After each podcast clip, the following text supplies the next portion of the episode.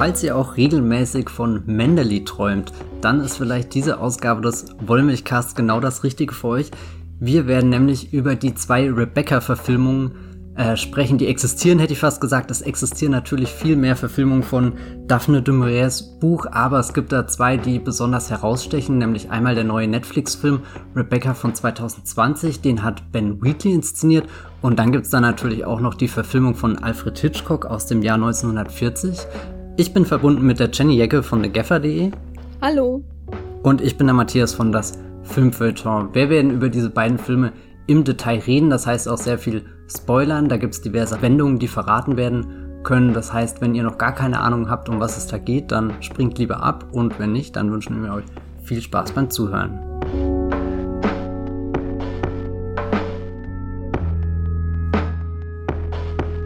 Jenny, magst du ganz kurz erklären, um was es in der Geschichte von Rebecca geht? Also, ein schöner Sommer in Südfrankreich. Eine junge Frau ohne Geld, die eine ältere äh, Frau begleitet von ihr bezahlt wird als äh, bezahlte Begleitung für einen Sommerurlaub in Südfrankreich. Das ist so die, die Ausgangslage. Lily James spielt im neuen äh, Rebecca diese junge, namenlose Heldin aus einfachen Verhältnissen. Ihre Eltern sind äh, verstorben, die diese ältere Dame begleitet. Im Original ist es Joan Fontaine. Und in Südfrankreich, äh, Monte Carlo, ähm, trifft sie einen Herrn, einen Herrn mit einem D im Namen, ein Maxim de Winter. Das verspricht natürlich Adel, das verspricht Reichtum. Ähm, und das findet sie dann auch bei ihm. Sie verlieben sich Hals über Kopf, äh, heiraten und er nimmt sie mit nach Mandalay, diese riesige, dieses riesige Anwesen in, ich glaube, Cornwall, ähm, das seiner Familie gehört, aber soba sobald sie da ankommt, wird dann auch äh, relativ schnell klar, dass sie erstens natürlich nicht die erste Frau äh, von diesem Maxim de Winter ist, der im Remake gespielt wird von Army Hammer und im Original von Laurence Olivier, ähm, sondern zweitens auch, dass die bestimmten ähm, Angestellten in diesem Haushalt, ja, manche davon wünschen sich die alte Hausherrin zurück.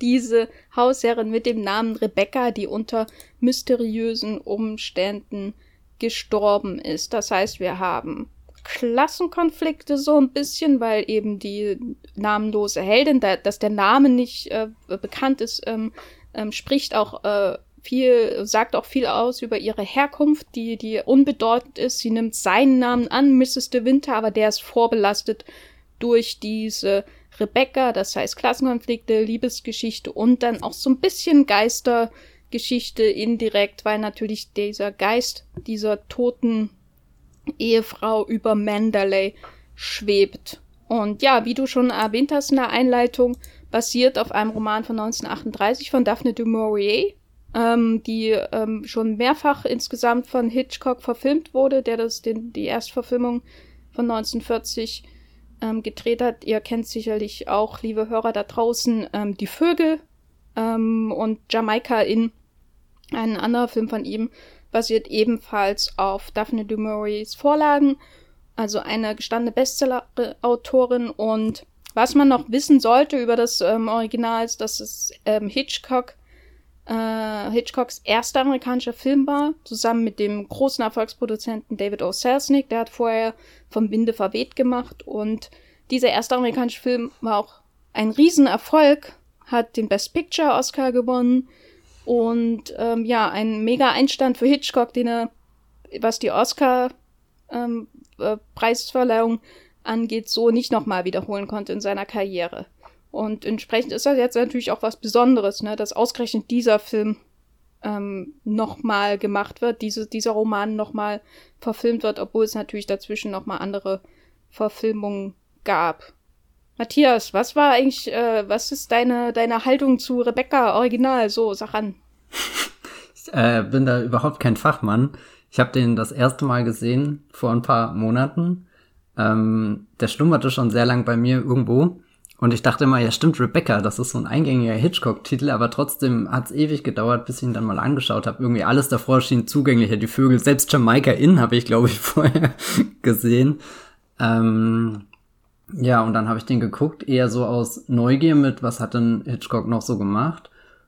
Und da war ich fast ein bisschen enttäuscht irgendwie. Der wirkte so gewöhnlich irgendwie. Keiner von diesen ganz großen Hitchcock-Filmen wie, wie Vertigo oder das Fenster zum Hof, in den ich mich da total drin verlieren kann, sondern eher so ein Film, den ich guck und mir immer sehr bewusst bin, was denn jetzt die Konflikte und was die Geschichte von dem Ganzen ist. Also so, ähm, ich, ich war, war, war involviert, aber doch nicht so sehr, wie ich gedacht hätte, dass da, da noch so ein ganz großer Hitchcock-Klassiker schlummert, sondern fast schon eher so ein, so ein, oh Gott, angestaubter Film, das will ich jetzt nicht sagen, aber ich habe mich manchmal eher gefühlt, als wäre ich in dem Dachboden von Mendeli, anstatt in einem großen, äh, weiß nicht, Eingangspalast. Hm.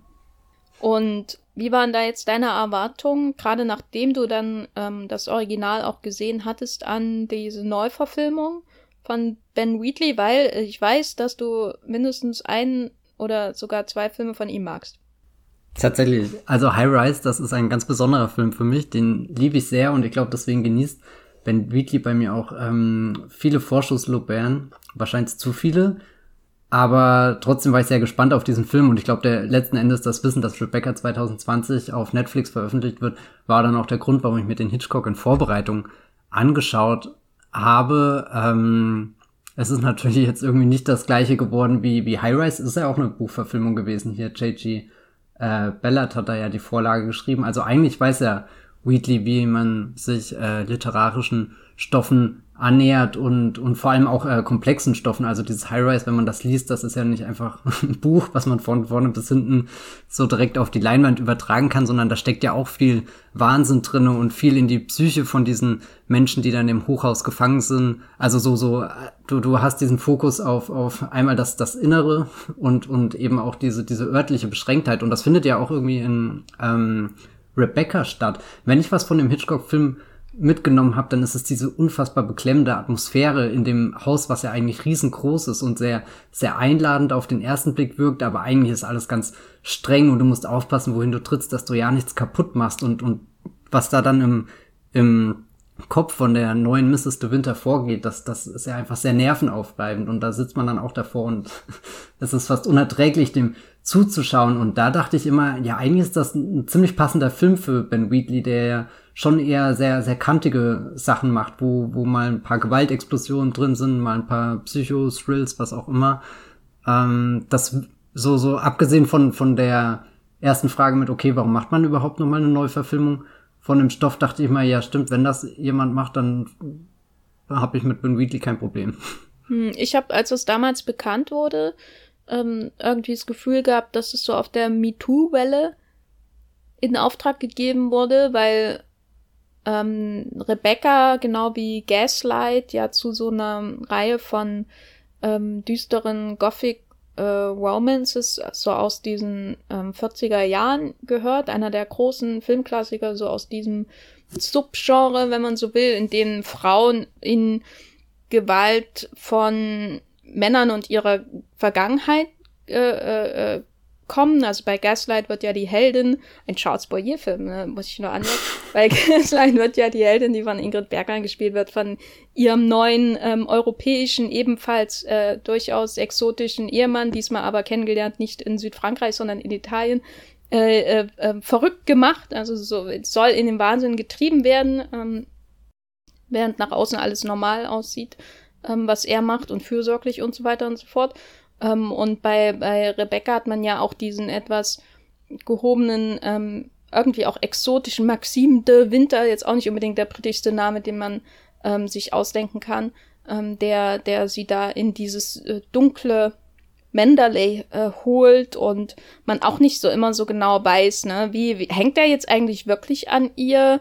Ähm, wie, wie ist er jetzt eigentlich mit der Mrs. Danvers verbandelt? Ähm, glaubt er überhaupt irgendein Wort, was sie sagt? Weil man hat ja oft das Gefühl in beiden Verfilmungen, dass sie immer das Schlimmste von ihr denkt. Na, alles, was sie macht, was ihn an Rebecca erinnert, ist immer aus Absicht gefühlt aus seiner Sicht. Und ähm, ja, deswegen hatte ich das damals so ein bisschen ähm, hab damals nur gedacht, wann kommt Gaslight, wann kommt da die nächste Verfilmung? Ähm, weil das natürlich für Stoffe sind, die in der MeToo-Ära, soweit sie denn existiert, ähm, hochinteressant sind. Ne? Auch die Frage, was wird dem neu hinzugefügt, äh, mit so und so viel Jahrzehnten Abstand und so. Deswegen war ich auch auf jeden Fall ähm, gespannt, ähm, ob da jetzt irgendwie eine radikale Neuinterpretation kommt. Aber war es denn am Ende radikal? Also ich glaube, gerade wenn man Ben Wheatley die, die Messlatte nimmt, dann, dann war das hier eher Free Fire als äh, äh, Field in England. Das war ein radikaler Film in Schwarz-Weiß, ein, ein einziger Fiebertraum, so, so total an, an den Elementen und, und an der äh, äh, Existenzgrenze seiner Figuren irgendwie hat er sich bewegt. Also ja, da, ich glaube, da, da ist dieser neue Rebecca-Film schon eine Enttäuschung, dass er sehr brav wirkt und auch ähm, sehr nah an dem, was Hitchcock schon gemacht hat. Also so viele von den Bildern, die, die man hat ja jetzt schon mal gesehen, wie diese, diese Rebecca-Geschichte zum Leben erwachen kann. Und als ich den dann gestern geguckt habe, den neuen Film, dann habe ich mir einfach oft gedacht, ja, stimmt, das war neulich auch so bei Hitchcock. und keine Ahnung, also so, ich, ich fand es nicht schlimm, da, aber, aber doch irgendwie, ja, schon so, so low-key enttäuschend. Hm. Hm. Na, es ist halt alles sehr glänzend, sehr schön, sehr hochwertig, was, was da aufgeboten wird. Man hat wunderschöne Menschen, wunderschöne Locations, aber prinzipiell am der Figurenkonstellation, am Setting wird jetzt nicht so wahnsinnig viel ähm, geändert ähm, bei diesem neuen Rebecca. Und hattest du irgendwann das Gefühl zwischendurch, du schaust gerade einen Netflix-Film? Ja, da habe ich viel drüber nachgedacht, weil ich einerseits wusste, wir werden über den im Podcast reden und andererseits, weil wir zuletzt über Trial of the Chicago Seven geredet haben, wo ja auch genau das irgendwie so das äh, Thema war mit, ich meine, Chicago Seven war auch nicht ursprünglich für Netflix geplant, ist jetzt letzten Endes dort veröffentlicht worden und passt sich dann sehr gut eben in den, den in das Look und Feel, was man von von Netflix-Filmen kennt, hinein.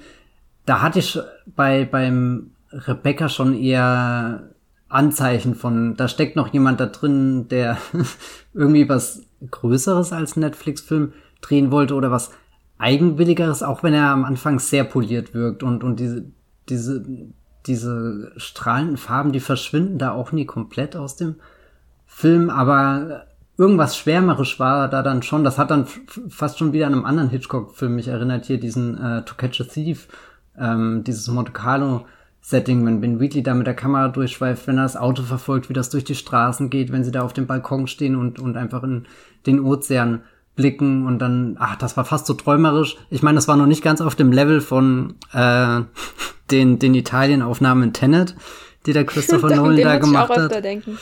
Ähm, genau, aber wie gesagt, so, so mein, mein Kopf war da und, und ich habe auch manchmal das Gefühl gehabt, ich verstehe mehr, warum man sich in dieser Umgebung verlieben kann, als bei Hitchcock. Also bei, bei Hitchcock fand ich das immer sehr kryptisch, wie die beiden zueinander gekommen sind, wie das äh, funktioniert hat, dass, dass da dieser Funke über ähm.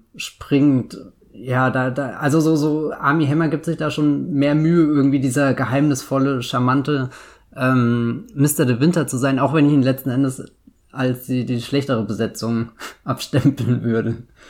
Ja, also ich bin ja riesen Army Hammer Fan, ne? insofern bin ich damit viel, also er musste, müsste schon sehr, sehr schlimm sein, damit mir Army Hammer in einem Film nicht gefällt, so. Ähm, während ich bei Laurence Olivier immer eher auf einer abstrakten Art, wenn er, wenn er der Leading Man ist, ähm, verstehe, warum er das gut macht, aber er gibt mir irgendwie nichts so richtig, außer wenn er Shakespeare rezitiert oder böse Zahnärzte spielt, wie später in seiner Karriere. Äh, da, da mag ich ihn richtig gerne, aber so als romantischer Leading Man, da weiß ich einfach zu viel über sein Privatleben, dass, äh, bevor ich überhaupt den ersten Film mit ihm gesehen habe, bewusst, äh, dass ihn mir unsympathisch macht.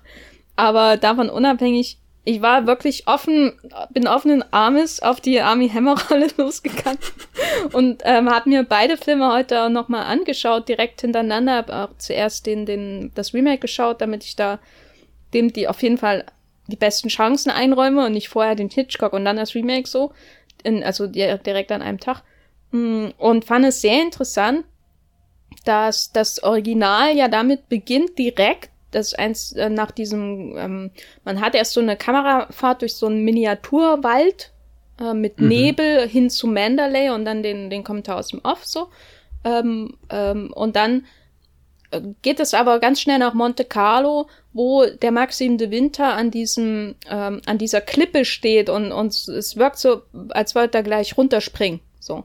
Ähm, und sie rettet ihn davor. Sie, sie schreit irgendwie, sie sieht ihn, ähm, die ähm, von Joan Fontaine gespielte Heldin, und, und hält ihn davon ab und dann, dann geht das so seinen Lauf. Also man hat das erste, was man von Maxim de Winter sieht, nach den Ruinen von Mandalay in dem Prolog, ist diese düstere, traurige Seite, wo man von vornherein weiß, das wird wieder zutage kommen, egal wie schön die Zeit ist, die sie jetzt miteinander verbringen wird, irgendwann wird er wieder an der Klippe metaphorisch gesehen stehen. So, irgendwas ist da, was ihn belastet. Und bei Army Hammer hat man nur diesen komischen senffarbenen Anzug,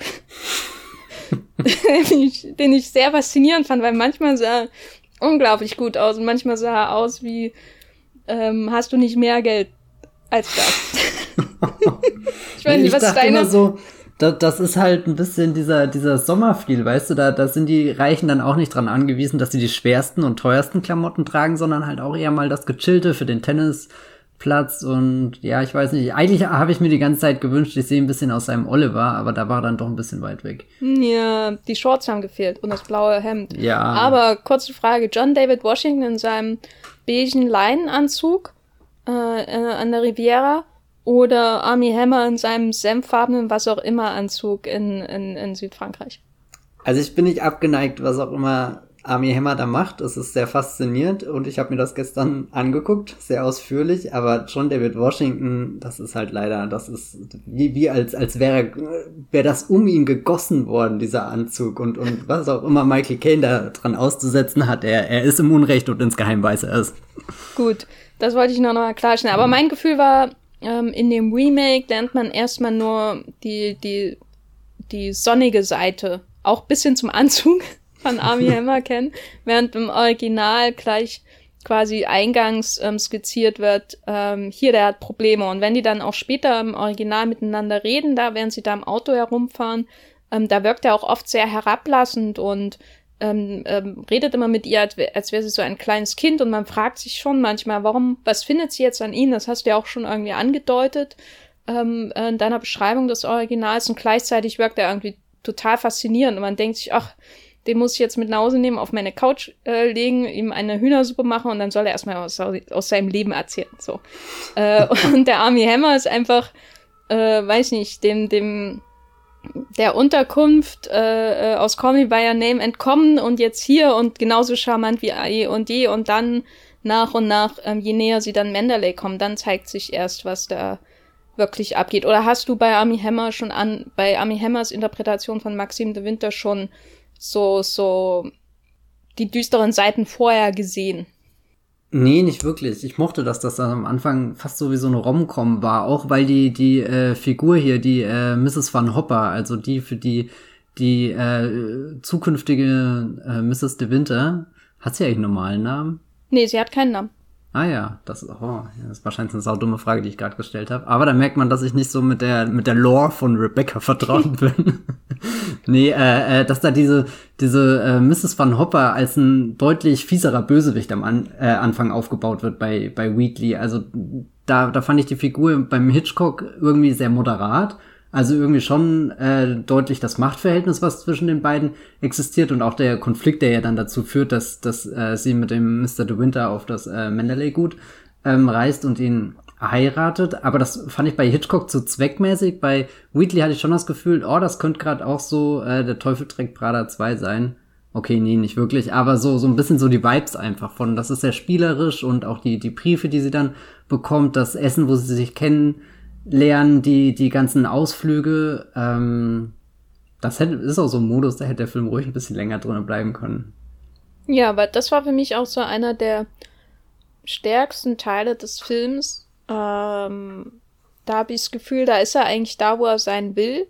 Vor allem, weil man immer das Gefühl hat, was dann später natürlich noch wichtiger wird, aber da wirkt es dann für mich immer konstruiert, wenn es dann zu Mandalay kommt. Aber man hat am Anfang das Gefühl, das ist irgendwie so ein, so ein ständiges Wechseln zwischen Traum und Albtraum, ne, was, mhm. was ihr da passiert. Also wenn sie da in ihrem Kabuff, in dem, in der Suite äh, von der Mrs. Äh, Van Hopper ist und, und sie zuhört, wie sie runtergemacht wird von dieser reichen Dame äh, und ganz allein ist in ihrem kleinen Bett äh, äh und, und sich dann danach auch irgendwie ähm, auf dem Bett regelt und äh, äh quasi gequält ist von äh, ihren verschiedenen ähm, Gedanken. Da hat man irgendwie das Gefühl, da kommt Wheatley, Wheatleys surrealistische ähm, Ader so ein bisschen zum Vorschein.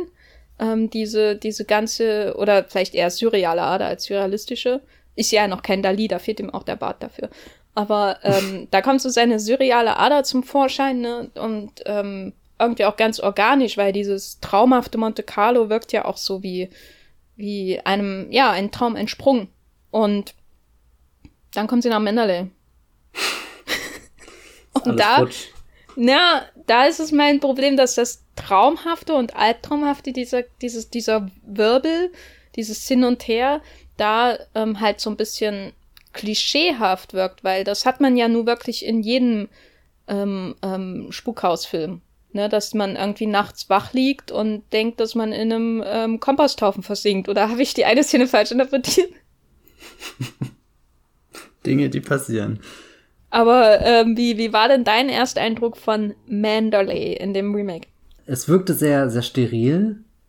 Bei Hitchcock habe ich das Gefühl, da, da merke ich die, das, das Alter, was dieses Bauwerk oder, oder dieser Komplex schon mitbringt, also wie, wie der von Generation zu Generation, von De Winters zu De Winters irgendwie weitergegeben wird, also so, all das kommt da schon zum Vorschein und, und alles wirkt schwer, die Vorhänge, die, die Möbel, die drinnen stehen und gleichzeitig habe ich das Gefühl, man, man könnte den ganzen Raum scannen und einem würde dann auch wirklich auffallen, okay, da ist die Vase weg. Also so, das, das habe ich bei Hitchcock sehr gespürt. der Konflikt mit dem, dem zerbrochenen, mit der zerbrochenen Kunst, die dann weggesperrt wird. Und ich dachte mir auch, ja, ich wüsste das gerade auch nicht, wo ich das hintun soll. Die gleiche Szene bei Wheatley hat mich total kalt gelassen, weil, weil das alles schon so geschmückt war, irgendwie ganz viele Winkel und Dinge, die mir egal waren. Und dann dachte ich, naja, die, die Vase, die kannst du jetzt gerade auch überall hin tun, das wird nie jemand finden.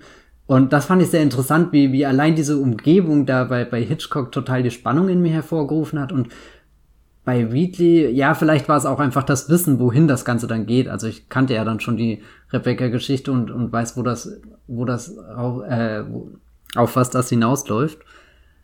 Aber so, so richtig hat mich diese, diese Monstrosität von, von Wohnung, Einrichtung, was auch immer, Haus, äh, ist ja fast so ein kleines Universum mit den ganzen Bediensteten, die dann auch im Keller in den Dachböden verteilt schlafen und, und äh, Gerichte zubereiten da, das fand ich spannend, wieder diese Infrastruktur kennenzulernen, aber letztendlich das Bauwerk an sich hat mich nicht beeindruckt.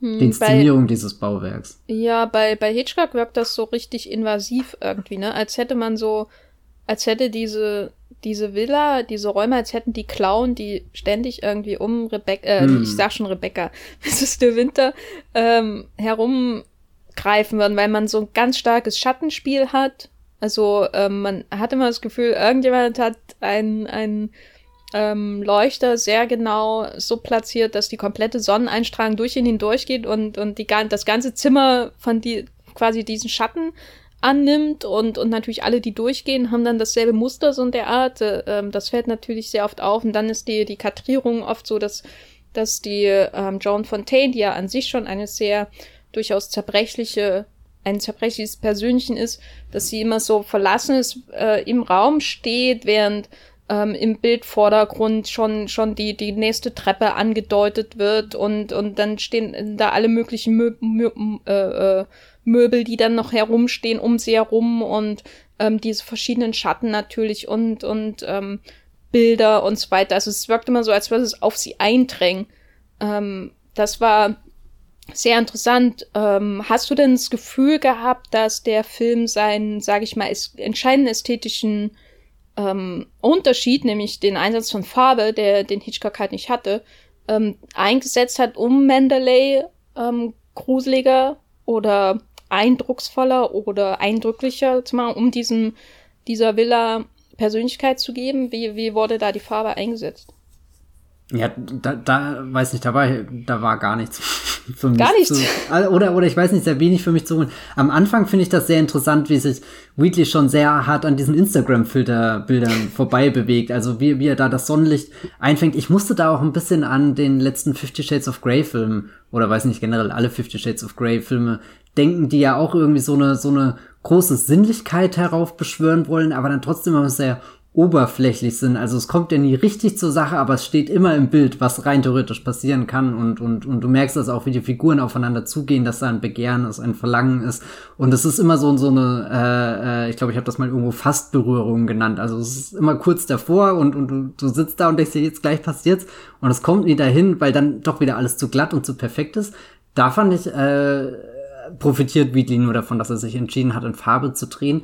Bei Menderley an sich ja, ich weiß nicht, das, da, da waren manchmal so, so Shots, wenn, wenn, wenn er ganz in die Totale gegangen ist, um dir diesen großen, weiten Raum zu zeigen. Da hatte ich auch schon das Gefühl, boah, das ist jetzt stark, wie langsam das Licht ähm, durch das Fenster da hinten fällt und den Raum so ein bisschen heller macht. Und du hast vorne äh, auch, auch die, die Figuren, die noch im Schatten stehen, aber ich glaube, da, da, das ist bei Hitchcock deutlich ähm, eindrucksvoller ausgefallen hm, was er da mit der Lichtschattengestaltung macht, äh, versus was, was Wheatley mit ja. der, der Farbgestaltung macht. Ja. Was ich interessant fand bei Wheatley ist, es gibt ja diese große Szene, das ist so ein Centerpiece in beiden Filmen, wo die äh, namenlose Heldin zum ersten Mal in das Schlafzimmer von Rebecca kommt. Und Miss Danvers ist natürlich dann auch da, weil die große Haushälterin natürlich total an der ehemaligen ähm, Hausherrin hängt und, und immer hinterher ist. Sie ist immer, sie ist immer zufällig dann auch im Raum. Und bei Hitchcock gibt's ja sowieso erstmal ein, eins meiner Lieblingsbilder äh, im Film, äh, wo sie zum ersten Mal in das Haus kommt. Äh, und dann sieht man nur in diese riesigen Türen von diesem Schlafzimmer, die geschlossen sind, und der Hund sitzt davor. Die Hunde sind auch sehr, sehr wichtig in beiden Filmen der Hund sitzt davor wie so, wie so der Schlosshund, äh, der, der davor wacht. Und dann gibt es natürlich die Szene, wo sie dann tatsächlich hineingeht. Und bei Hitchcock hat man dieses riesige Fenster. Ähm, also, wenn der Film schon sehr stark mit Licht und Schatten arbeitet und der, die Schatten drängen auf die Heldin ein, dann kommt sie da rein und hat dieses riesige Fenster, was zuerst äh, ein bisschen ähm, verdeckt ist. Und man hat so, so Schemen von Vogelmotiven und so. Äh, also es würde, würde quasi die, die Freiheit, die Luft, ähm, das Meer natürlich auch bei Rebecca ähm, hineindrängen in dieses Zimmer, während, während alles in dem restlichen Mendeley so, so erdrückt ist vom Schatten. Und bei Wheatley fand ich das ganz interessant, dass sie das so farbkodiert haben. Ähm, ich weiß nicht, ob du dich erinnerst, aber es ist alles so ein bisschen türkisblau. Mhm, ja. In diesem Zimmer sehr edel, sehr glatt, aber was ich sehr interessant war, war, dass die die ähm, Heldin, also Lily James Figur, ähm, auch diesen Farbcode hat mit ihrer Kleidung äh, in, in dieser Szene. Also sie kommt da rein und alles ist halt relativ einfarbig und sie auch. Und dann liegt da eben dieses schwarze Dessous-Hemd, Unterhemd von, von der Rebecca auf dem Bett und die Miss Danvers, die kann ich aufhören, das anzufassen. Ach wie sie es ihr dann auch so überlegt, wie als, als könnte das Kleid sie verschlucken und dann in Luft auflösen, so, so als, als, als steht da ein, ein Mensch aus Fleisch und Blut im Raum, aber er hat weniger Präsenz als einfach dieser, ja, keine Ahnung, Stofffetzen mal salopp gesagt. Was ja. ich bei dieser Szene mochte, war der Gang durch den Spiegel, den sie dann nimmt. Äh, be bevor sie in den Raum hineinkommt, äh, die Lily James. Dieses Lady from Shanghai Gedächtnisspiegelkabinett. Ja, stimmt, daran, oh, daran musste ich gar nicht denken, aber natürlich. aber kann man vielleicht die, die Farbe irgendwie mit Meer assoziieren? Weil ich habe mich die ganze Zeit gefragt, warum ist denn das so? Warum, warum sind die Farbcodes so einheitlich? Warum trägt Lily James dasselbe, ähm, das quasi dasselbe Muster oder dasselbe Farb, äh, ähm, denselben Farbton wie der, das Schlafzimmer von Rebecca, obwohl das nicht ihr Raum ist? Ist es so, dass sie eintritt und, und Rebecca sie überall aufdrängt und sie nicht ihr, sich selbst ähm, quasi ihre eigene Persönlichkeit aufleben kann, ausleben kann? Ist das, nimmt das vorweg, wie sie dann später auch das Kleid von Rebecca nachahmt, ohne es wirklich zu wissen? Also warum? Wieso? Weshalb ist die Farbgestaltung so, wie sie ist? Das finde ich schon interessant, den Ansatz mit, was springt schon über von der Rebecca auf sie, bevor sie sich überhaupt dagegen wehren kann oder ob es ihr bewusst ist, wie sehr sie Rebecca wird. Das ist ja eigentlich in beiden Filmen ein, ein interessanter Moment, wenn sie feststellt, dass da nicht einfach nur eine tote Ehefrau mal irgendwo war, sondern halt auch immer noch ist und mehr, äh, mehr Aufmerksamkeit von allen genießt als sie selber. Und dann könnte man sie ja in den Raum stellen und du siehst sie ja fast gar nicht mehr in dem Raum, weil sie eben genauso aussieht wie die Tapete. Hm. Also es, es, gibt andere Leute, die würden sich extra so einen Anzug anziehen, weil sie wo einbrechen wollen und ungesehen bleiben. und, und also es ist ja total frustrierend für, für beide äh, äh, Protagonistinnen in den äh, zwei unterschiedlichen Filmen, da, dass sie da ankommen und ja total euphorisch sind von dem, was sie in Monte Carlo erlebt haben. Das ist ja das pure Paradies gewesen. Du bist ja jemand, der aus sehr äh, mittellosen Verhältnissen irgendwie stammt, da deine 90 Dollar im Jahr verdient oder oder was sagt sie da? Ich weiß es gar nicht mehr. 90 Pfund, ja. Genau. Und äh, also so sie äh, sie ist ja sehr bescheiden und bekommt dann irgendwie keine Ahnung diese diese Möglichkeit da auf einmal ein, ein Leben zu leben, von dem so sogar Mrs. Van Hopper träumt und es niemals kriegen wird, weil sie einfach, naja, in ihrem Bett liegt und Sachen macht. Äh, oder gar nichts macht eher. das ist vielleicht das Hauptproblem von Mrs. Van Hopper.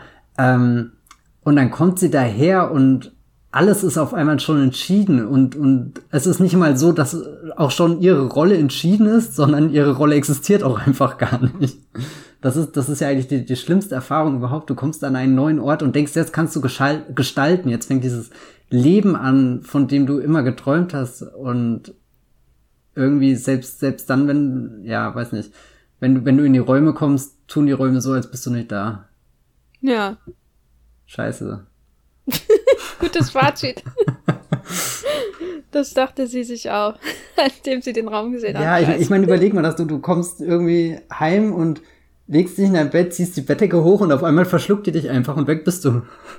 Was machst du dann, wenn es klopft, wenn jemand an der Tür klingelt? Da kannst du ja nie wieder aufmachen. Die, werden, die Leute werden einfach denken, das steht leer. Also ich sag nicht, wie viele Decken ich hier habe, wenn ich auf der Couch sitze. Ja, guck, umso größer ist die Wahrscheinlichkeit, dass, dass du verschluckt wirst. dass ihre Persönlichkeit von Mandalay verschluckt wird. Finde ich auch sehr äh, interessant, dass die Farben in, in dem Wheatley-Film das ausdrücken und dass der fatalste ähm, Teil oder des Films, wo das, also abgesehen, wenn wirklich davon, wenn ähm, Leichen gefunden werden, weil das wäre ist ja dann wirklich fatal.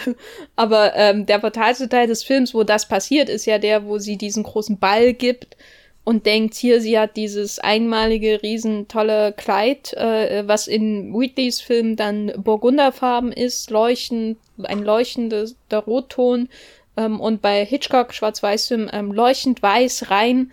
Äh, fand ich auch schön, diesen Kontrast zwischen den beiden Filmen.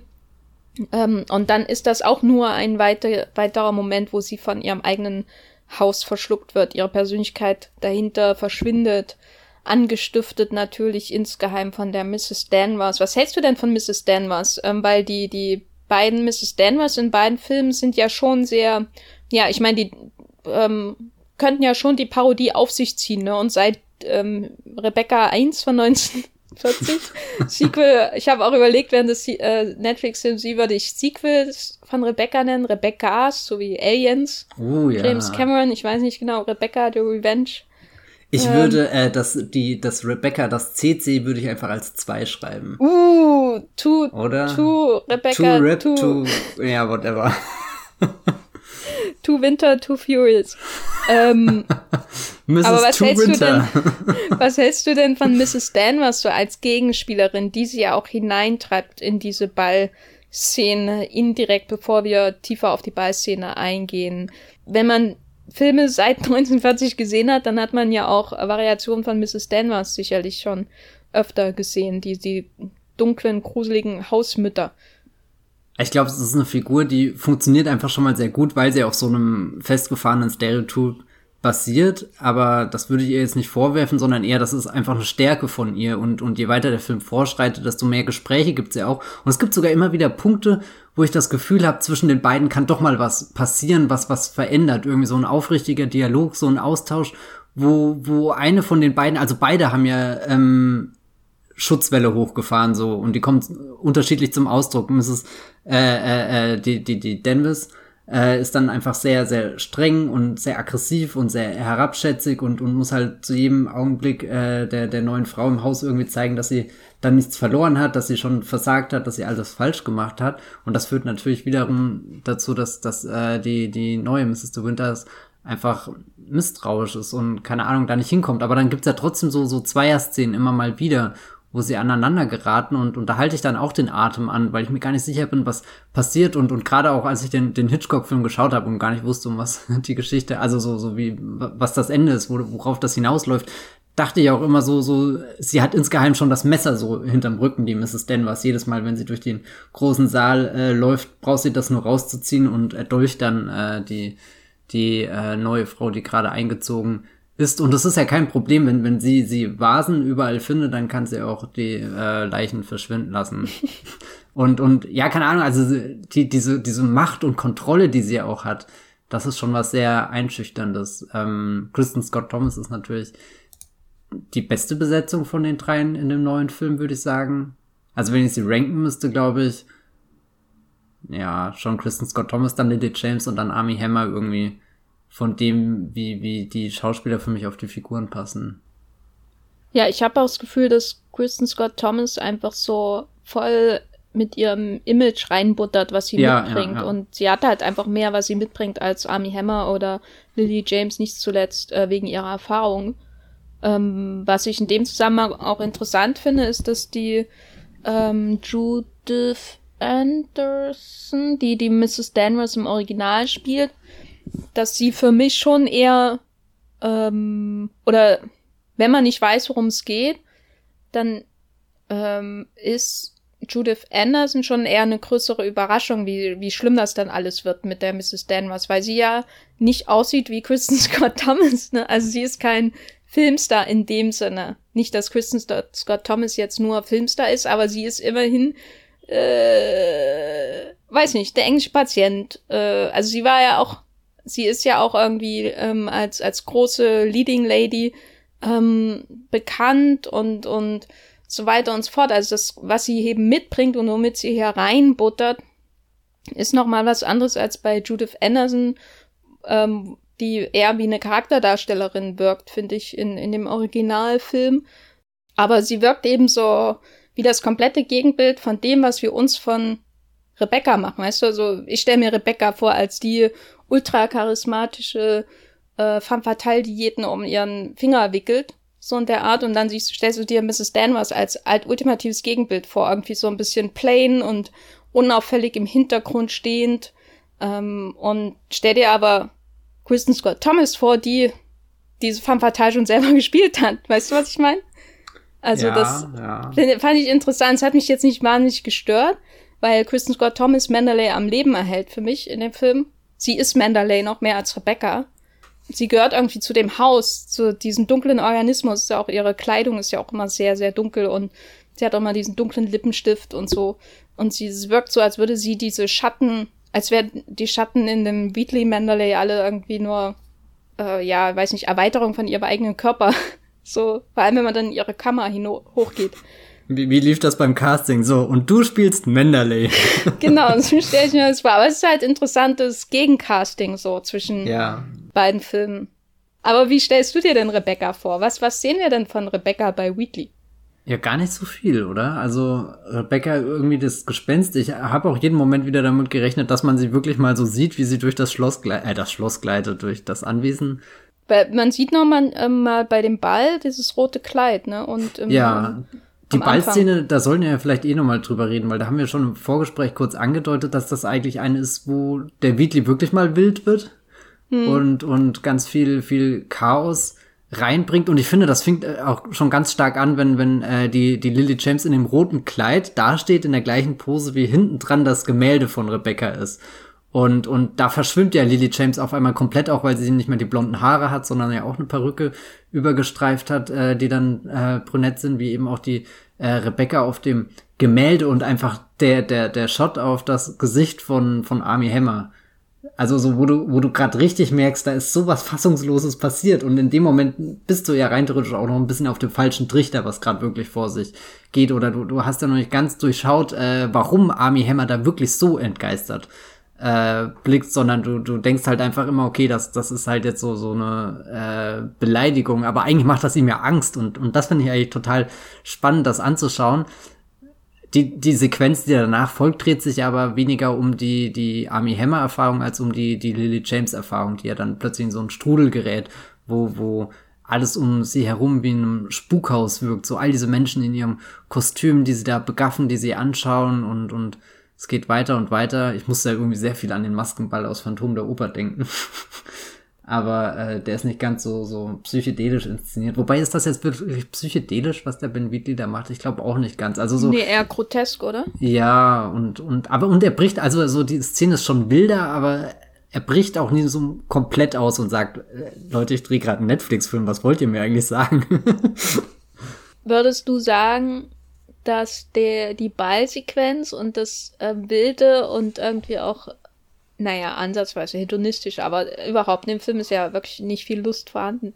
Aber dass das Ausdruck von Rebecca ist, also dass das quasi, weil dem ja auch so viel Raum einge, ähm, ähm, äh, äh, gegeben wird in dem Film im Vergleich zum Original und natürlich auch hier die Idee weitergearbeitet wird, dass, dass die Heldin ähm, immer nur im Schatten von Rebecca die Fußspuren von Rebecca verfolgt, ne? Vom Kleid, dann bis hin zur Organisation des Balls und so weiter, mit dem sie ja alles irgendwie dann letztendlich überfordert ist. Ist das Rebeccas quasi Präsenz, die da auf sie niederdrückt? Mm, ich, ich hatte das so ein bisschen verstanden mit, äh, fast schon in so eine okkulte Richtung, ähm, als, als Braut äh, äh, Lily James da einen Zaubertrank, ohne es genau zu wissen. Und der Ball ist die, die erste Zutat und das Kleid die zweite Zutat. Und, und sobald das alles zusammenkommt, dann, dann wird der dunkle Lord auch wiederkommen. Also hier die, äh, äh, die Rebecca eben ähm, durch, durch all, all die Bemühungen, die sie ja macht, weil, weil sie eigentlich denkt, sie kann dadurch äh, ihrem äh, Mr. De Winter wieder mehr gefallen. Die distanzieren sich ja dann, sobald sie auf Manderly sind und ihre Bemühungen gehen ja eher in die Richtung, da, da schaffen wir wieder was, was wie früher war und das hat ihr doch gefallen, das war doch schön, das, das habe ich hier irgendwo aufgeschnappt, aber sie merkt gar nicht, wie sie da eigentlich diese, diese Formel beschwört und dann kommt ihr der Re Rebecca-Geist wirklich zurück und braust einmal durch sie hindurch.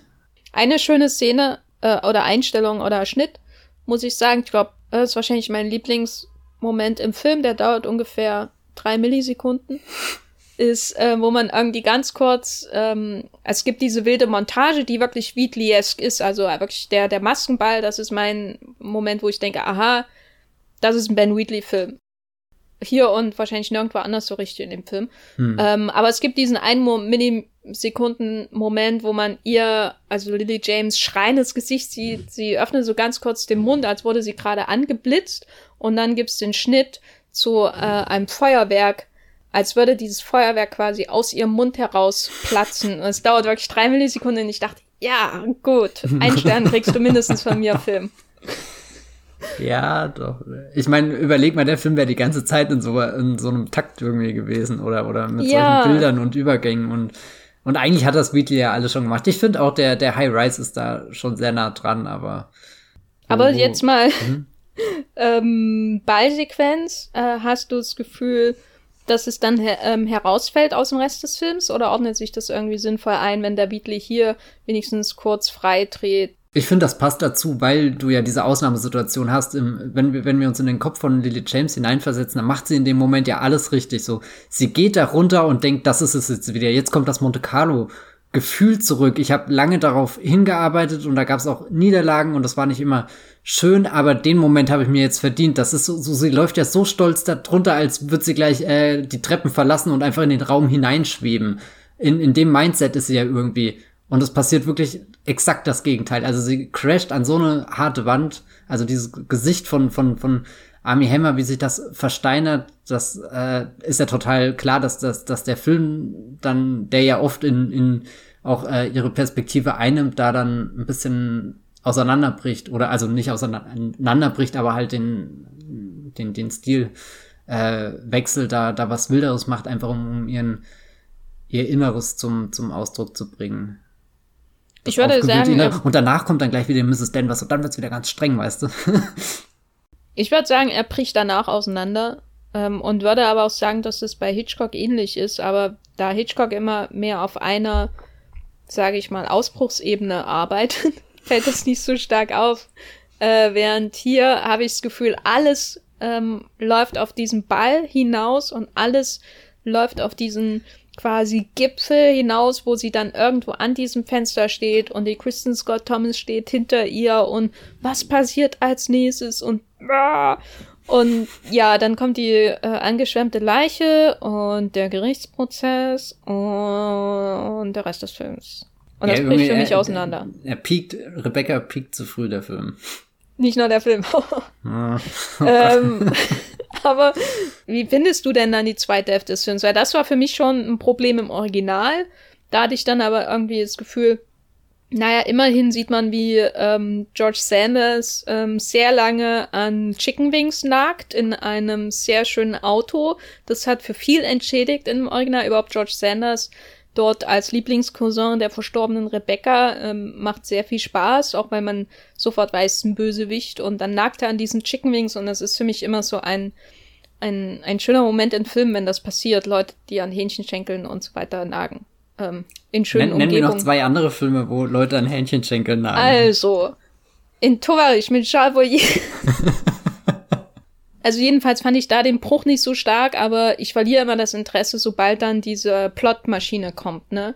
Für zum, zum Kontext, es ist dann so, dass eine Leiche angeschwemmt wird ähm, und beziehungsweise dieses Schiff taucht auf, in dem ähm, die, die Leiche von Rebecca liegt und es kommt eben heraus, dass damals, als die Rebecca äh, mutmaßlich ertrunken ist, äh, hinterher der Ehemann Maxim de Winter ähm, sie identifiziert haben will, aber es war eben doch eine andere Leiche, die er als Rebecca identifiziert hat. Und dann gerät er ein Mordverdacht und so weiter und so fort. Und platt, platt, platt, platt, platt. Wie findest du den Teil? Wie findest du den Teil im Remake? Weil im Remake wird das ja schon ein bisschen aufgepeppt, ne? Die, die ähm, gemäß des MeToo-Zeitalters kann unsere Heldin Auto fahren. Das ist sehr fortschrittlich alles und sie hat dann den Einbruch bei dem ähm, Arzt in London, ähm, den Rebecca vor ihrem Tod aufgesucht hat. Mehr oder weniger Einbruch natürlich nicht, aber sie macht so ein paar Sachen auf eigene ha äh, äh, Faust, ne, und so ein bisschen Action und dann fährt sie mal noch mal schnell mit dem Auto. Wie, wie findest du den Teil?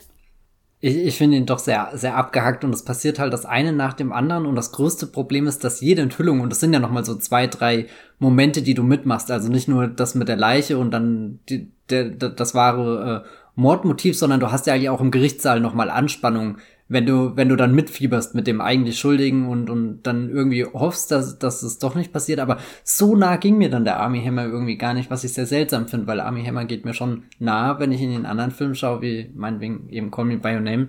Das ist vermutlich so, so der beste, wo ich ihn bisher drin gesehen habe und auch einen, wo ich ihn nie wieder vergessen habe. Also so, keine Ahnung, es geht, geht kein Tag, wo ich nicht an Call Me By Your Name denke, aber ich glaube, ich werde nicht an, an seinen Mr. De Winter jetzt so oft denken, auch wenn der Winter vor der Tür steht. Äh, uh. Oh. nee, ich glaube einfach, das Problem an der Rebecca-Geschichte ist für mich alles, was nach dieser Eskalation bei dem Ball kommt, also wo dieses Spannungsverhältnis zwischen, da ist diese neue junge Frau und da ist diese böse Mrs. Denvers und, und keine Ahnung, irgendwie der Mann und du weißt nie wirklich, was, was los ist. Ist da jetzt ein Geist? Ist das eine Horrorgeschichte? Ist das eine Mordgeschichte? Also so, so was passiert, da kommen Gespenster. Und, und diese Anspannung und, und wie, wie die sich aufstaut und dann einmal entfesselt wird, das ist halt, also zu diesem Level kommt alles, was danach ist, nicht mehr ran. Das, das, ja, ich weiß nicht, ob das auch bei dem, dem Buch so ist, wenn man das mal lesen würde. Also da, das, äh, die, die Vorlage kenne ich leider gar nicht. Und da kann ich mir schon vorstellen, dass, dass es das Buch einfach mit noch mehr Einblick in die, die Köpfe, in die verschiedenen Perspektiven, dass es dem dann gut gelingt, dich da nochmal so richtig auf die Folter zu spannen, dass es unerträglich wird, diesen Gerichtsprozess durchzugehen äh, oder oder oder einfach zu, zu erleben, da drinnen zu sitzen und und und auch dieser dieser Moment, wo wo dann der Scheck gezeigt wird um die 10.000 äh, Dollar, das ist ja eigentlich nochmal so so ein richtiger Rückschlag, wo du denkst, ja verdammt, wie fies sind die Leute eigentlich? Aber es kommt einfach nicht mehr an die Intensität ran, wo wo beide Filme schon davor waren. Na, ich glaube, ein interessanter Punkt, wenn man so mitfiebert in einem Gerichtsfilm, ob von Aaron Sorkin oder Daphne du Maurier, keine Ahnung, ähm, ist ja, was sind die Gefühle zum, zum Angeklagten, ne? Ja. Also bei dem Trial of the Chicago Seven, über den wir letzte Woche gesprochen haben, da wissen wir ja, sind wir ja von Anfang an mehr oder weniger durch den Film gebrieft und äh, wissen, dass das alles Unrecht ist, was da passiert. Ne? Wir sind auf ihrer Seite, wir hoffen, dass das äh, irgendwie für sie gut ausgeht, wieder besseren Wissens, weil wir vorher irgendwie einen Wikipedia-Eintrag durchgelesen haben oder so. Ähm, und dann gibt's sowas wie, weiß nicht, bei Wilder, Billy Wilder, weiß nicht, ob du ihn gesehen hast, hier ähm, Zeugin der Anklage. mit Marlene Dietrich, Charles Lawton, Tyrone Power. Da fragt man sich die ganze Zeit, ob Tyrone Power irgendwie schuldig ist oder nicht. Wird, wird der Charles Lawton, der da, glaube ich, den Verteidiger spielt, wird der jetzt von Marlene Dietrich äh, manipuliert oder nicht, ne? Und das ist dann das Spannende, dieses, dieses, ähm, man bekennt die Wahrheit nicht genau und die kommt erst am Ende raus und das ist dann der große Schock so in der Art. Das gibt es halt dann auch und dann gibt es was wie Rebecca, wo man eigentlich schon alle Tatsachen hat, ne? Also er erklärt er ja auch, was in der Nacht passiert ist in beiden Filmen, bevor das dann ähm, losgeht und bei Weekly wird das gefühlsmäßig zumindest alles ein bisschen länger ausgerollt, dieser, dieser ähm, Prozess und so weiter. Aber interessiert das irgendjemanden? bin ich jetzt auf der Seite von der namenlosen Heldin, weil ich will, dass sie ihr Glück mit diesem Creep findet? Oder mhm. bin ich auf der Seite von Maxim de Winter, weil ich, weiß nicht, weil ich Mitleid mit ihm empfinde, dass ähm, seine Frau, äh, seine erste, ihn betrogen hat und vorgeführt hat. Und naja, im, im Original ist sie gestolpert und so gestorben. Also er ist nicht direkt an ihrem Tod verantwortlich, er hat ihn nur vertuscht. Und im Remake ist er für ihren Tod mitverantwortlich. Das heißt, es wird alles noch ein bisschen komplexer. Im Original mussten sie das ändern wegen des Hays Codes damals, wegen der, ähm, äh, der Zensur der Hollywood-Filme. Aber was, was ist dann meine Haltung als Zuschauerin? Also was interessiert mich jetzt eigentlich daran, dass, dass eine von den beiden Personen, Hauptpersonen glücklich wird? Weil eigentlich denke ich doch, also zumindest in beiden Verfilmungen denke ich mir immer, eigentlich sollte die neue Mrs. De Winter einfach abhauen. Und mhm. im, im Remake hat sie sogar die Fähigkeit, Auto zu fahren, ne? Also es ist noch leichter. Wie du das sagst, die Fähigkeit, Auto ja, zu fahren. Ich besitze diese Fähigkeit nicht. Ja. Hm, das ist eine sehr tolle Fähigkeit. Ja, also das macht diesen Prozess so sperrig irgendwie, ne? Weil ich wünsche mir schon die ganze Zeit, dass er schuldig gesprochen wird. In beiden Filmen. Und es wird, also so, du, du hast auch nie die Nähe zu ihm, als dass er jetzt wirklich unter der alten Rebecca zu leiden hatte oder so. Das ist ja ein bisschen das, was er zu erklären versucht und glaube ich, wo der, der Film wieder, äh, oder wo, wo die Figur deine Sympathien wieder versucht irgendwo zu erlangen, aber keine Ahnung, da, da, da fehlt mir einfach irgendwas, wo, wo, wo ich diese Geschichte wirklich erfahre, außer in dem sehr langen Monolog, wo er alles erklärt.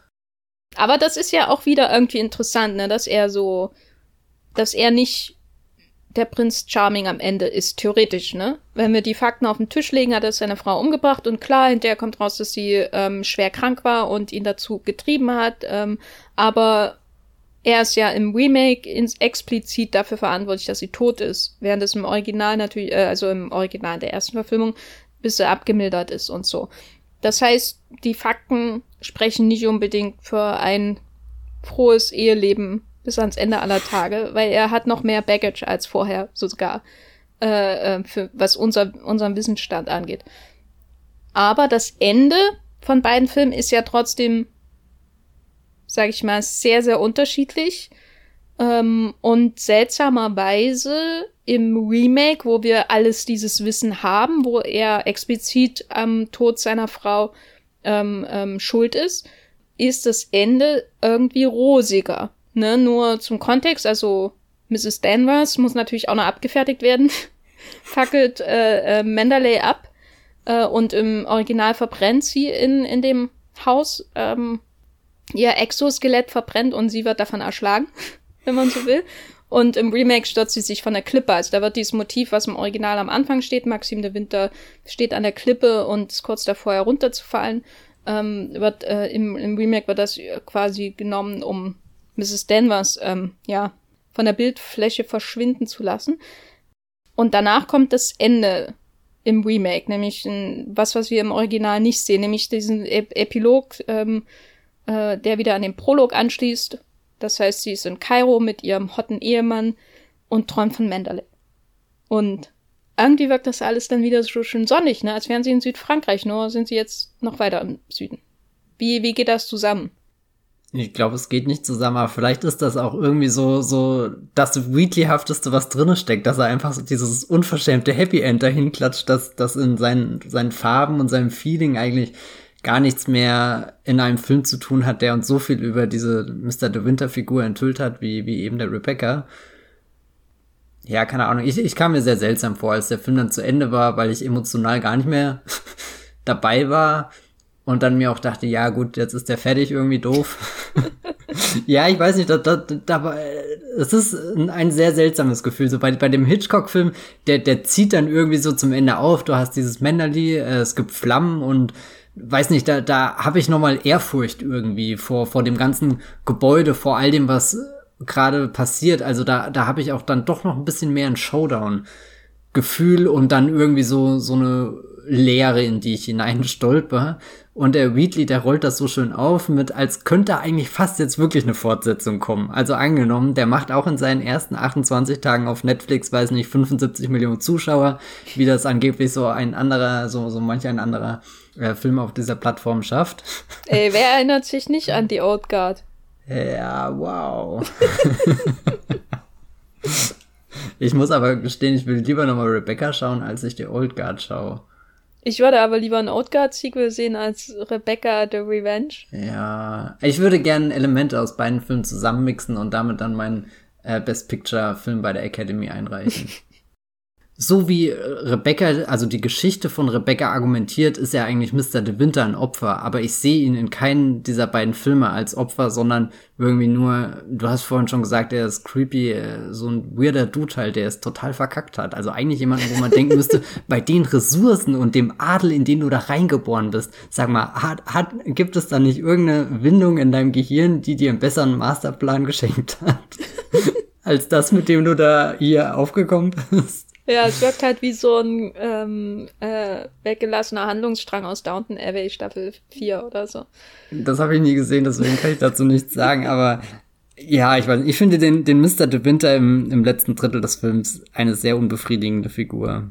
Ja. Und nicht im Positiven, also so, so eine Unzufriedenheit äh, oder was Unbefriedigendes kann ja, muss ja nicht mal schlecht sein, aber ja, ich weiß nicht, es, es lässt mich halt immer weiter aus dem Film rausgleiten, bevor der Film schon zu Ende ist. Hm, ich finde das beim Original ähm, jetzt nicht unbedingt befriedigend, aber sehr clever, dass er einfach damit endet, dass dieses ähm, Kürzel von Rebecca auf dem Bett verbrennt. So, und dann ist Ende im Gelände. Und das letzte, was man so von Menschen sieht, ist halt Mrs. Danvers, die da mit ihrem Haus zugrunde geht, ähm, selbst verschuldet auch. Und, und das ist irgendwie schon sehr eindrücklich, was alle, weil alles eben offen ist, was jetzt weiterhin mit der neuen Mrs ähm, de Winter und Maxim de Winter passiert. Das ist unserer Fantasie überlassen.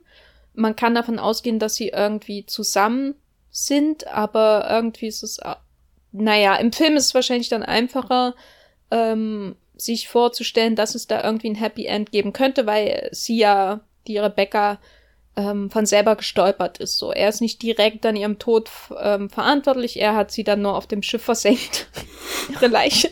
ähm, und darüber kann man wahrscheinlich ja. leichter hinwegsehen. Und die Befreiung von Mandalay ist natürlich so der der dramatische Höhepunkt des Films, ne? also dass sich beide von Mandalay indirekt befreien, weil die Mrs. Danvers damit selber zugrunde geht. Und Mandalay ist eben das, was sie das symbolische, äh, die symbolische Vergangenheit, die sie nicht loslässt, die all ihre Handlungen der Gegenwart bestimmt und ihr Liebe, die am Anfang eben rein und schön und ähm, paradiesisch ist, ins Unglück treibt, ne? Und dementsprechend, sobald sie sich von Mandalay befreit haben, kann man sich vorstellen, ja, Aber ähm, sie werden glücklich bis ans Ende ihres Lebens äh, leben, beziehungsweise bis sie 36 ist, dann sucht er sich eine neue. Weil das sagt er ja einmal so explizit. Im Original. Ein schöner Moment übrigens. Aber ein sehr ehrlicher Moment im, im Original von Hitchcock. Aber im Remake ähm, wirkt irgendwie die Befragung von Mandalay weniger wichtig, weil Mrs. Danvers ja dann noch diese Klippenszene hat und so. Und ähm, dann hat man diesen ganzen Kairo-Epilog. Also Mandalay ist am Ende kleiner, als es eigentlich ist. Ja, also so, ich habe gerade zwei Dinge. Erstmal das eine, ähm, sie befreien sich ja nicht wirklich von Mandalay, sie wären ja eigentlich befreit, oder? Weil, weil sie setzen es ja nicht in Brand, die wären ja einfach direkt wieder zurückgegangen und hätten dort weitergelebt, glaube ich, wenn es das vorher nicht gegeben hätte. Deswegen finde ich das immer so, so, also so, die einzige Entscheidung, die sie ja als Paar aktiv fällen, ist am Anfang, dass sie beschließen, okay, wir heiraten und, und keine Ahnung, ziehen dann gemeinsam dorthin. Aber die Entscheidung, dass sie irgendwo jetzt ein neues Kapitel aufschlagen, die ergibt sich ja eher aus der Not heraus. Man könnte auch fragen, ist es einfach misslungen, wie, wie das Traumhafte im Epilog ähm, inszeniert wird, weil man könnte das am Ende ja auch als Fake Happy End betrachten, als ein traumhaft, also weißt du, es ist so überzeichnet traumhaft, dass es gar nicht echt sein kann, aber dafür fehlt das irgendwie inszenatorisch so das Backup, um das so zu interpretieren. Das meinte ich ja vorhin, dass das quasi so der einzige Mal ist, wo Weekly wirklich sagt, hey, hey, Ed Badge, Jetzt mache ich hier einfach mal was mit, was, was gar nicht dahin passt. Nee, was ich vorhin noch überlegt hatte, angenommen, sie liebt ihn wirklich, aus welchen Gründen auch immer, was auch immer sie nach dieser Strandhausszene in Mr. De Winter sieht, es äh, bindet sie offenbar so sehr an ihn, dass sie ja gewillt ist, sogar äh, Auto zu fahren und Akten zu stehlen und so. Und am Ende Al raucht sie auch, ne? Ja, ja, genau. Also so, sie gerät irgendwie selbst auf die in Anführungsstrichen schiefe Bahn und dann sind sie beide irgendwie so, so auf der Flucht, so Bonnie und Clyde mäßig, dass das dann ein Element ist, was sie gemeinsam eben in dieses Kairo treibt, in dem sie dann glücklich sind. Aber es ist halt trotzdem noch ein großes Gefälle zwischen, naja, gut, ich habe hier einen Mord begangen und okay, ich habe versucht, jemanden zu decken, der einen Mord begangen hat. Also ja, klar, irgendwie sind sie da gefangen. Aber es hat ja auch vor Gericht keine Konsequenzen oder so. Also der, der Prozess wird ja nie stark genug ausgeleuchtet, als dass, dass ihre Handlungen nochmal moralisch hinterfragt werden. Ähm, weil, weil es finden ja dann doch gleich mehrere Grenzüberschreitungen in den letzten Minuten statt. Aber halt alles in diesem, in dieser Hast irgendwie, die da ist. Ich glaube, ich glaube zwar einerseits ist dieser Hast gut, weil du merkst, okay, jetzt geht's wirklich um alles. Es ist gerade wirklich, wer es schafft, eine Minute früher in dem Haus zu sein und die Adresse von dem Arzt herauszufinden, der hat gewonnen. Das, das gibt dem Ganzen schon etwas, wo, wo man, glaube ich, äh, mitfiebern kann, aber ich Na, weiß gar nicht, wer sie ist am Ende, ehrlich gesagt. Ja, ich habe mich auch gefragt, verändert sie sich eigentlich im Verlauf ah, des Films? Wer ist ähm, Lily James? Und dann habe ich es gegoogelt und herausgefunden. Sie ist nicht die Tochter von Phil Collins, das war die andere Lily. Sie ist nicht Emily in Paris, sondern Emily in Monte Carlo. Oh, würde ich auch Emily in Menderley. oh mein Gott.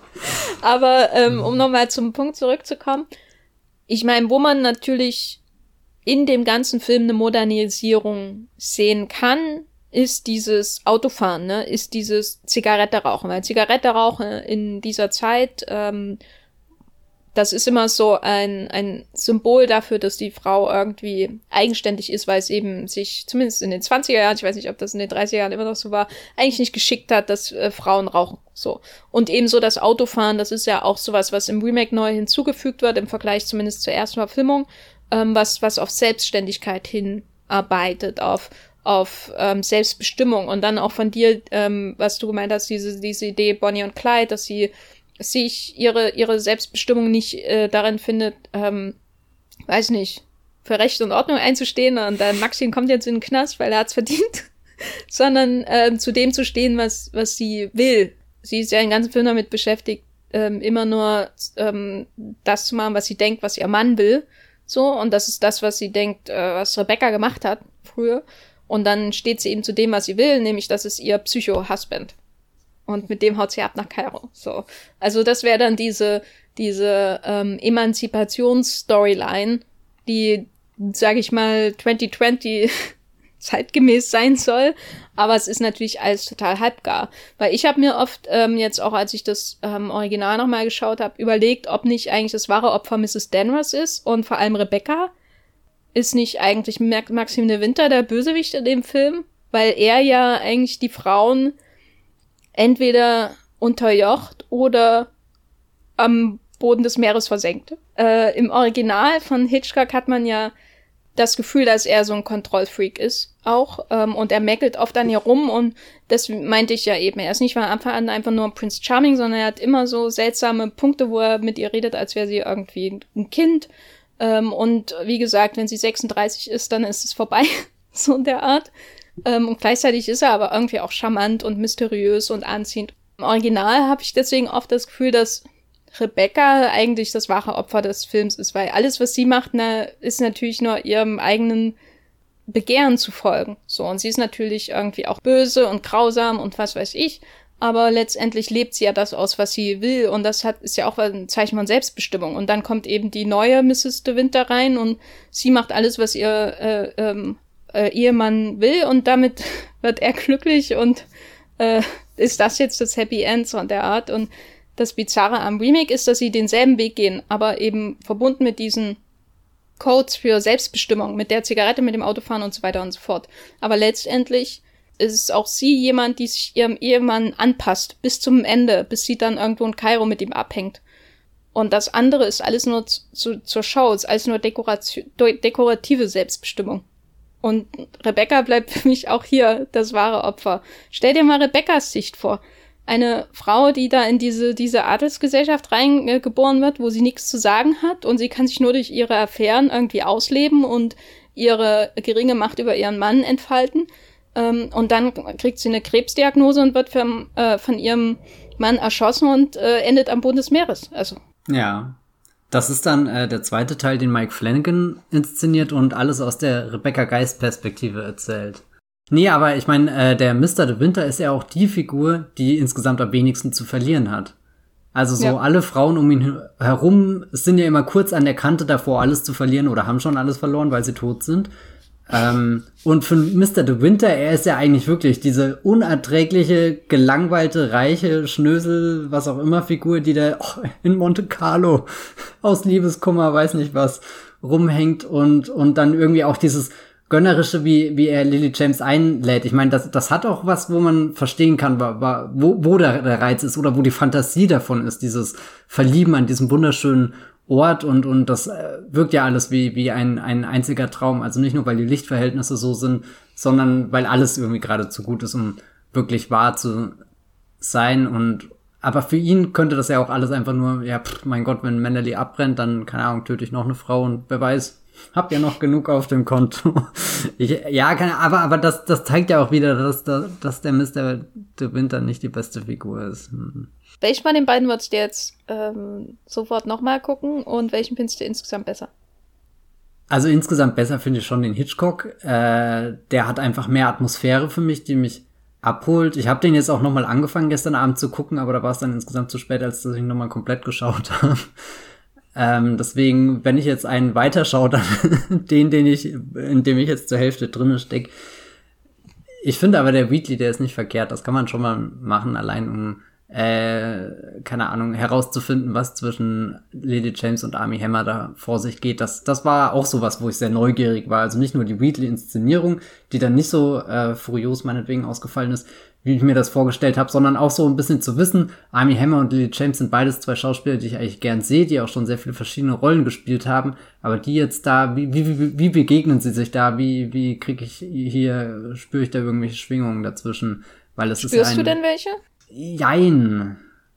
Weil ich habe mich schon oft seltsam. gefragt, ob, ob vielleicht die nicht beiden das Haupt, die beiden nicht das Hauptproblem sind. Also so sehr ich Army Hammer mag, aber funktionieren die beiden zusammen? Ja, also ich, ich habe ja vorhin gesagt, ich finde Army Hammer eine schlechtere Besetzung als im Original. Hm. Ähm, also er, er passt für mich da nicht rein und eigentlich hat, hat, hat mich das ein bisschen verblüfft, weil, weil ich Army Hammer eigentlich sehr viel zurechne, aber ich weiß nicht, irgendwas wirkt immer so, so minimal off, also so, so nicht ganz richtig, nicht ganz, entweder weder gab es da ein Gespräch zu viel oder zu wenig zwischen ihm und Ben Wheatley, wie er diese Figuren spielen soll, während bei Lily James, da kommt sie an und weiß nicht, da sehe ich sehr viel auf einmal von, von ihrer äh, Figur, von dem, woher sie kommt und das, wo sie reinrutscht und, und insgesamt ihre Einstellung, wie sie den Dingen begegnet, da, da kann ich nachvollziehen, wie sie zerbricht, sobald ein, ein kantiger Blick von äh, der Mrs. Denvers äh, rübergeworfen wird. Ja, und keine, ja, ich weiß nicht, also das habe ich gestern, glaube ich, auch die ganze Zeit, während ich den Film geschaut habe, herauszufinden, wie, wie die beiden da wirklich zusammen funktionieren, aber es ist definitiv nicht so, dass es ein perfektes Match ist. Hm. Sondern, ja, keine Ahnung, irgendwas geht nicht ganz auf, aber das, das schwingt so durch den ganzen Film manchmal auch mit, habe ich das Gefühl die Bauteile passen irgendwie nicht ja. zusammen, so richtig. Also du hast im Katalog bestellt, aber hast dann nicht geguckt, ob alles die richtige Norm hat oder was, was auch immer. Den Rebecca der einmal. Fern der Fernseher ist zu groß fürs Regal. Ja, genau so irgendwie was. Und ich meine, im Endeffekt, du kannst dein Regal hinsetzen und äh, hinbauen und den Fernseher dann davor. Es, es wirkt halt nicht wirklich wie, als wäre es für den Raum geschaffen. Ja. ja. Ich finde, das ist ein gutes Fazit für Rebecca von Ben Wheatley. Und Finde aber, wenn man jetzt zum Beispiel gerade, weiß nicht, The Haunting of Heißt, der, heißt die eigentlich The Haunting of Bly Manor einfach nur, oder? Ja, glaube ich zumindest. Äh, also das Sequel von, die, die, die zweite Staffel nach ähm, Haunting of Hill House. geschaut hat, dann kann man Rebecca schon wegschauen und so. Also ich hatte jetzt ehrlich gesagt viel, viel Schlimmeres erwartet, weil der wurde ja sowas von den Kritikern runtergemacht.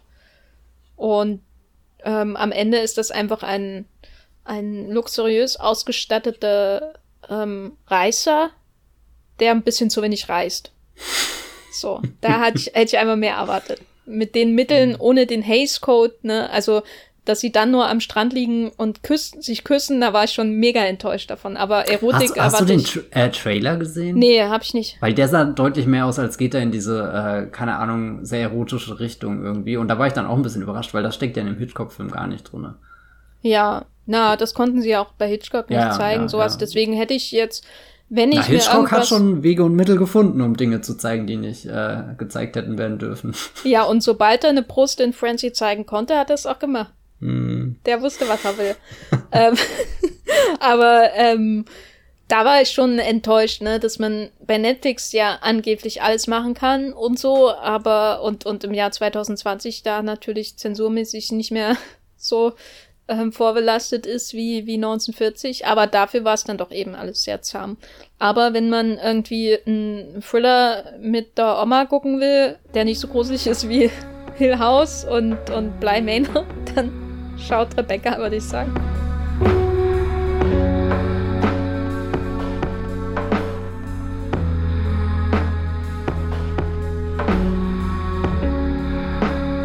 Was noch nicht im Podcast vorgekommen ist, ist natürlich meine wichtige Fantheorie, dass äh, äh, äh, der neue Rebecca im, im Hercule Poirot Cinematic Universe spielt und Army Hammer danach äh, Kairo, nach Kairo ähm, ähm, zum Tod auf den Nil aufbricht. Aber ja, damit ist das jetzt auch ein Podcast. Ich wollte es nur sagen. Achso, ich dachte, das wird jetzt die große zweite Hälfte des Podcasts. Ich habe mir sehr viele Notizen gemacht. Re ja, reden, ja. reden wir nicht über Kenneth Brenner, über, über den großen Bösewicht aus dem neuen Christopher Nolan-Film, über Andrew Sater. Stell dir mal Kristen Scott Thomas als Mrs. Danvers vor, die Kenneth Brenner Hercule Poirot und vor allem seinem Bart gegenübersteht. Ja, ich glaube, das ist dann der Moment, wo er sich so nervös an den Bart fasst und stimmt irgendwas nicht? Was ist los? Hören Sie ja, auf, mich so bedrohlich anzuschauen. Vor allem, wenn sie ihm zwei Eier bringt, die nicht absolut identisch ja, sind. Aber jetzt stell dir vor, Mrs. Danvers, die vorgeladen wird von Andrew Sater. Uh. Was, was glaubst du, was dann passiert? Die dicken kein Plutonium ab in, in Stalks 12. Ich glaube, die werden ähm, die, die die wären wirklich mega unbesiegbare Bond-Bösewichte, wenn sie als Duo arbeiten würden. Ja, das ist die Plotline von No Time to Die. Gut, ähm, wo kann man denn dich im Internet verfolgen, wie du ähm, Fanfiction für ähm, No Time to Die schreibst? Pass auf, was du ankündigst, sonst passiert das wirklich. ähm, mein Fanfiction, wo schreibt man denn so Fanfiction? Gibt es da so ein einschlägiges Forum für oder sowas? Also ich habe das früher immer bei fanfiction.net okay. gelesen, aber es gab auch spezifische Harry Potter Fanfiction-Seiten, deren URLs ich äh, mich nicht mehr ähm, erinnere. Ja, ja. Okay, ich bin leider bei keinem Fanfiction-Forum angemeldet, aber bei Twitter und ich meine, wenn wir ehrlich sind, wie weit ist das davon entfernt? Da könnt ihr mir als äh, Matthias Hopf oder Bibelbrox mit 3e folgen und äh, ich habe sogar mal eine Fanfiction zu Harry Potter geschrieben, aber die kann man glaube ich nirgendwo lesen. Oh. Ich wüsste jetzt nicht, wo ich die reingestellt habe. Ich überlege gerade, ob ich die mal auf dem Blog getan habe, aber ich glaube es ehrlich gesagt nicht. Aber da könnt ihr auch mal vorbeischauen. Der heißt nämlich das Filmfilter. Ich bin auch bei Twitter als Gafferlein und äh, werde da nicht meine Fanfiction über Mrs. Danvers als Bösewicht in Paddington 3 veröffentlichen. oh, wie geil. ja, ähm, äh, genau, Gafferlein heißt es außerdem. Habe ich einen Blog, der heißt thegaffer.de und bei Letterbox bin ich als the Unterstrich Gaffer. Kann sein, ja. Vielen Dank fürs Zuhören und bis zum nächsten Mal. Tschüss. Ciao.